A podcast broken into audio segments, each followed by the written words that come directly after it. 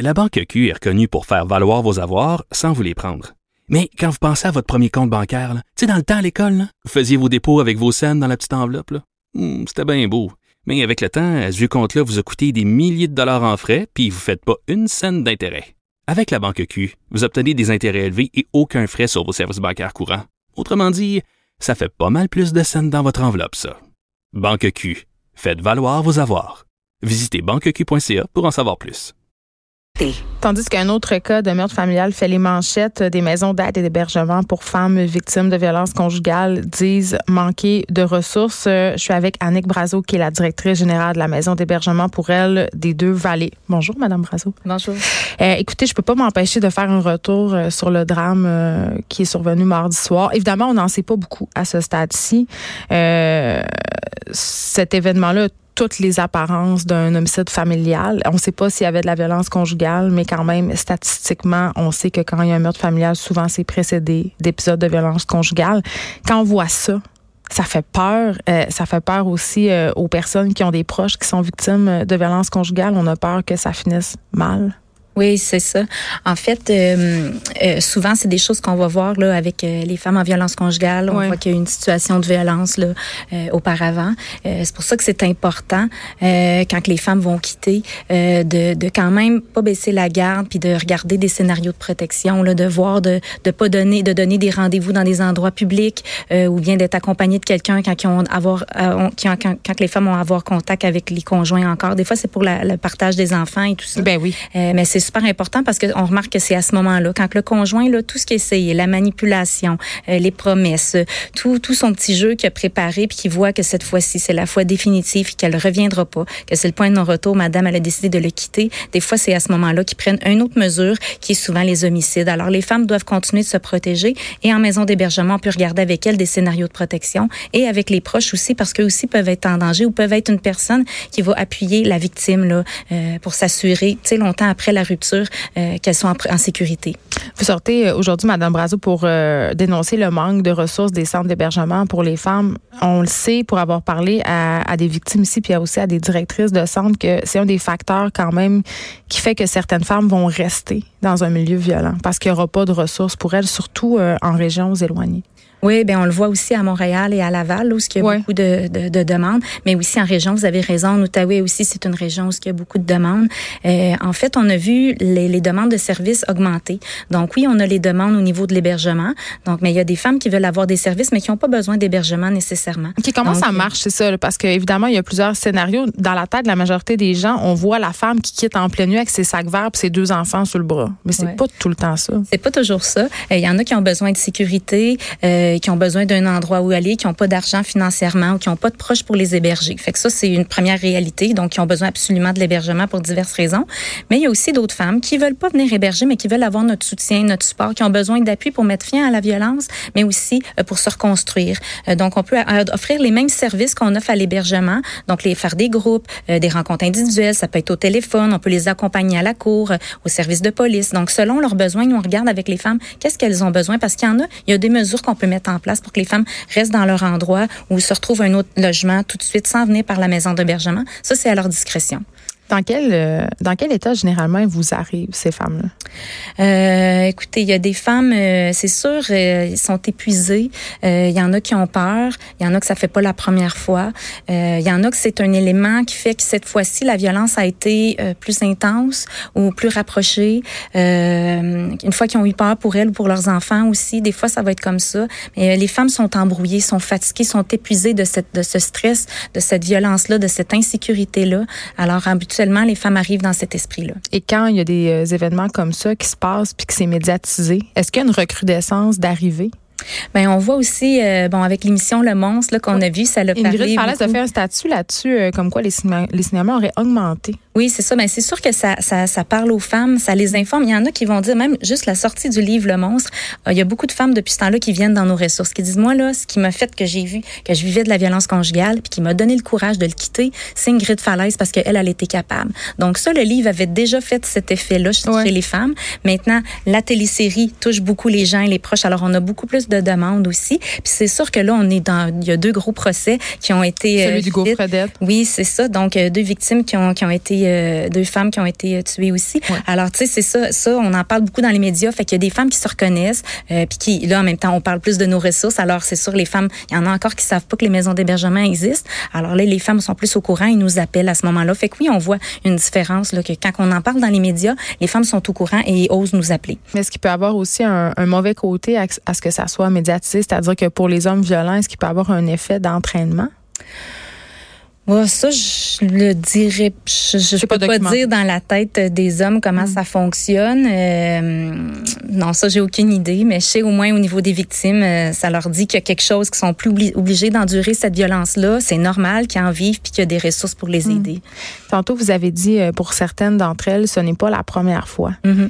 Les gens ont de la misère à comprendre ça. Comment on peut retourner dans un dans un endroit ou dans une relation où on est victime de violence Ouais. On dit que de 8 à ça prend de 8 à 10 fois souvent les femmes avant qu'elles quittent en moyenne? Oui, c'est ça, c'est ça la moyenne. Euh, écoutez, euh, des fois faut faut comprendre que la violence elle est subtile, euh, que ça commence graduellement. Euh, Puis comme on l'a très très c'est très bien illustré par Madame Falaise dans Le Monstre, où est-ce qu'on le voit que euh, euh, il joue avec sa tête, que, que avec la psychologue Marie-Thérèse incarnée par Marie-Thérèse Fortin aussi quand elle dit euh, chaque histoire euh, de violence conjugale commence par une histoire d'amour. Oui, c'est ça. Il y a plein de raisons. Puis Madame Falaise, elle n'avait pas d'enfants, elle, dans son histoire. Mais quand il y a les femmes qui ont des enfants, tu sais, ils veulent qu'il y ait une belle image de leur père, euh, que, que qu'ils veulent pas l'enlever le, droit d'avoir accès à leur père. Financièrement aussi, il y a des femmes que c'est difficile. Il y en a que c'est ça qui sont épuisées puis qui voient plus clair. Un conjoint violent, il joue dans ta tête, il manipule. Qu'est-ce qu'ils font ces gars-là? Ben, on l'a très bien vu, c'est ça. Ils rendent insécures, ils font douter la femme. Ils, ils, ils sont des, euh, ils sont comme des montagnes russes d'émotions. Ils changent d'idées. Fait que ça, ça déstabilise. Puis ils promettent beaucoup de choses. Est-ce qu'ils viennent des fois au centre d'hébergement? Est-ce qu'ils trouvent l'adresse Les hommes. Oui, justement hier, c'est drôle que vous me dites ça parce qu'à ma maison d'hébergement, il y a un conjoint qui essayait de défoncer la porte et de rentrer. Comment ça C'est ça. Ouais. À ce moment-là, on appelle la police. On lui dit de quitter. Évidemment, on a des caméras, on a des portes blindées, euh, on a les fenêtres aussi. Oui, oui. Nous, on est équipés, on a des caméras. On demande à la police de passer souvent. Euh, on a des informations sur les conjoints, leurs voitures, euh, leurs photos et tout. Mais euh, c'est sûr que on veut pas que les femmes soient en prison non plus. faut qu'on qu'ils puissent avoir leur liberté, qu'on faut ait d'aller travailler. pas d'une prison. C'est ça exactement. Mais malheureusement, ça l'arrive. Ça l'arrive pas tout le temps, mais ça l'arrive. Faut toujours être sur nos gardes. Puis même la femme quand elle quitte, les conjoints ils essayent de la, de la retrouver, ils essayent de de, de, de, de la retracer, de la faire changer d'idée. bon, il y a beaucoup de manipulation. Puis quand il y a des enfants. Ben c'est ça. Puis les enfants, ils ont le droit de voir leur papa. Fait que des fois, ça se passe justement quand on dit qu'il y a la violence post-séparation. Des fois, c'est le moment, là, c'est quand il y a l'échange des enfants. Même si on dit, allô, t'es Morton, échanger l'enfant, ben il réussit à, à, à Mais comment la Cour peut octroyer des, une garde parentale à un père qui, qui tabasse sa femme? Parce que souvent, quand ils tabassent leur femme, ils tabassent aussi leurs enfants. La grosse mode qui est en ce moment, c'est de mode, dire... Ouais, la grosse mode, c'est de dire, c'est les deux parents euh, séparés qui ça fonctionne pas. Monsieur, il est violent avec madame, mais pas avec l'enfant. Nous, notre discours, ce qu'on dit, c'est que l'enfant, là, quand il, est témoin de tout ça, il entend, même si on pense qu'il dort, là, il mm-hmm. entend les, les, les, coups, il entend la mère tomber par terre, il voit, il voit les marques, il voit maman pleurer le lendemain euh, ou avec des blessures. Ils sont témoins, ça les affecte, veut, veut pas, mm. toute cette violence-là. Mais des fois, ils sont aussi impliqués. Des fois, le père le fait devant eux, le font à eux, les leur demandent de faire des choses à leur mère. Fait que oui, les enfants, des fois, ils vivent, euh, ils vivent des choses là au niveau de, de la violence. Fait que ça continue. J'ai déjà vu des enfants où est-ce que pendant la garde, l'échange de garde, c'était fait par une autre personne, mais dans le sac à dos, il mettait des notes euh, pour la mère. Où il disait, oui, c'est ça. Il disait, ta mère, c'est une ci, c'est une ça, elle m'a trompé. Ou jouer dans la tête des enfants. Puis là, la mère, après ça, reçoit ça. Puis c'est encore une façon de l'atteindre. Ta mère, elle a brisé notre famille, c'est à cause de elle. Pour effacer son geste à lui, lui, il est correct, il fait pitié les victimes et c'est maman le problème. Fait que ça, c'est des stratégies des conjoints violents. C'est de la manipulation qui continue même après la séparation. Alors, les femmes, là, elles doivent être vraiment fortes. Euh, c'est, ça continue après, mais ça continue après, mais faut, faut que les femmes quand même, faut qu'elles pensent à elles, il faut qu'elles, faut qu'elles continuent leur chemin pour être, être libres puis être en sécurité. C'est important. Depuis quelques années, on parle beaucoup de la violence psychologique. On en parlait moins avant, on voyait moins ça comme quelque chose de grave, c'est-à-dire on trouvait que la violence physique c'était plus grave. Maintenant, est-ce que vous en voyez des femmes arriver chez vous qui n'ont pas été frappées mais qui ont été battues psychologiquement? Ouais, ben ce qui est bien en fait dans un sens là, c'est que notre sensibilisation a fonctionné parce qu'effectivement c'est c'est beaucoup relié à la violence physique. Il y a des femmes qui nous appellent qui disent ah ben moi je vis de la violence, mais il me frappe pas. Là. Je suis pas battue, mais tu sais, euh, il fait ci, il fait ça. Exemple, est-ce qu'on peut donner quelques exemples? Ben, il y a tout. Il y a la violence euh, bon, euh, psychologique, de la traiter de non. bon, économique, c'est de, de, de, la garder dépendante financièrement. De la garder, d'empêcher de travailler, d'aller la voir, l'harceler à son travail, fait qu'elle fait, elle perd son emploi. Jalousie? Lui, lui demander, oui, la jalousie, de lui demander aussi de mentir aux impôts et tout ça, de pas payer les comptes. Fait après ça, c'est tout à son nom les billes. Puis là, ben quand elle veut elle le quitter, ben là elle a pas le choix, elle, plus nom. Fait que là c'est dur de retrouver un autre appartement quand ton nom est barré partout. Il y a des hommes qui les obligent à faire de, la prostitution aussi. Euh, on peut le voir. Euh, bon, il y a toutes sortes de, de violences là qui sont faites euh, auprès des femmes. Puis moi, ça fait à peu près 17 ans que je travaille en violence conjugale. Puis au départ, quand j'ai commencé, je voyais beaucoup de femmes qui étaient blessées, qui avaient des bleus et des dents de cassées, tout ça. Puis maintenant, je trouve que les femmes, je pense que notre message a vraiment beaucoup parlé. Les femmes quittent avant de se rendre là. Alors c'est bien. Ça veut dire qu'ils se protègent et qu'ils voient qu'il y a d'autres, il y a des signaux d'alarme avant, puis que tu il y a pas une grosse violence, une petite violence. Euh, dès qu'elles sont pas bien dans leur relation, elles peuvent quitter, comprennent la violence psychologique et verbale et la manipulation et le harcèlement. Alors elles quittent avant, ils se trouvent des moyens avant de se rendre jusqu'à la violence physique et, l'homicide. Mais là aujourd'hui, Madame Razo, vous êtes ici parce que vous manquez de ressources. Euh, puis je sais pas si je me trompe, mais depuis la réforme Barrette, on dirait qu'il y a de moins en moins de services enfin offerts aux femmes de victimes euh, de violences conjugales. Mais ben, en fait, euh, c'est ça. Il y a eu, il y a eu une réforme et puis il y a eu des petites coupures qui ont venu avec ça. Ça a fait euh, mm. les CLSC, ben les six, ils ont limité leurs services et aussi la DPJ auprès des enfants. Fait que nous, on s'est fait diriger la clientèle, les femmes et les enfants dans nos ressources. Puis c'est correct, c'est notre expertise, on est contente. Sauf que ben nous, on travaillait déjà beaucoup avant, puis maintenant, ben, on a encore vraiment plus, plus de demandes dans les dernières années. Et là, nous, on manque de financement pour pouvoir être capable d'offrir les services. Ben, on demande plus de financement pour être capable d'offrir les services externes parce que là, veut, veut pas, on doit faire des choix. On va prioriser les femmes qui urgent, les femmes qui sont à l'hébergement. Mais il y a beaucoup de femmes qui ont besoin de services, comme je vous disais, externes, qui hébergent pas chez nous, puis qu'on n'est pas capable d'aller vers elles ou de les accompagner. Des fois, il faut le limiter. Des fois, est-ce que ça vous arrive de refuser l'accès en sachant très bien que cette femme-là euh, et cette famille-là est en danger?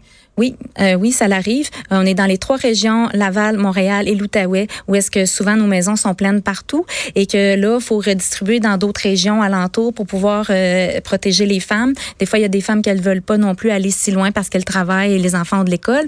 Alors là, il faut regarder si est-ce qu'il y a de la famille, il y a des amis, est-ce qu'il y a des chambres d'hôtel, est-ce qu'il y a d'autres options en attendant pour qu'on puisse euh, continuer à les... On va intervenir avec ces femmes-là, mais qu'on puisse après ça les héberger quand on aura de la place. Mais oui, c'est une grosse difficulté, puis on, on, on demande l'aide de nos députés et, des ministères en ce moment pour nous aider à. Mais ce qui est super important, c'est que les femmes doivent quand même nous appeler parce qu'on peut trouver avec elles des solutions euh, vraiment pour les aider à quand même en attendant qu'on ait de la place. En terminant, Madame Brazo, j'ai une question qui moi, à chaque fois que je vois euh, une situation comme celle euh, qu'on a vue mardi soir ou des situations de violence conjugale en général, je me demande tout le temps, mais où sont les proches? Où sont les voisins?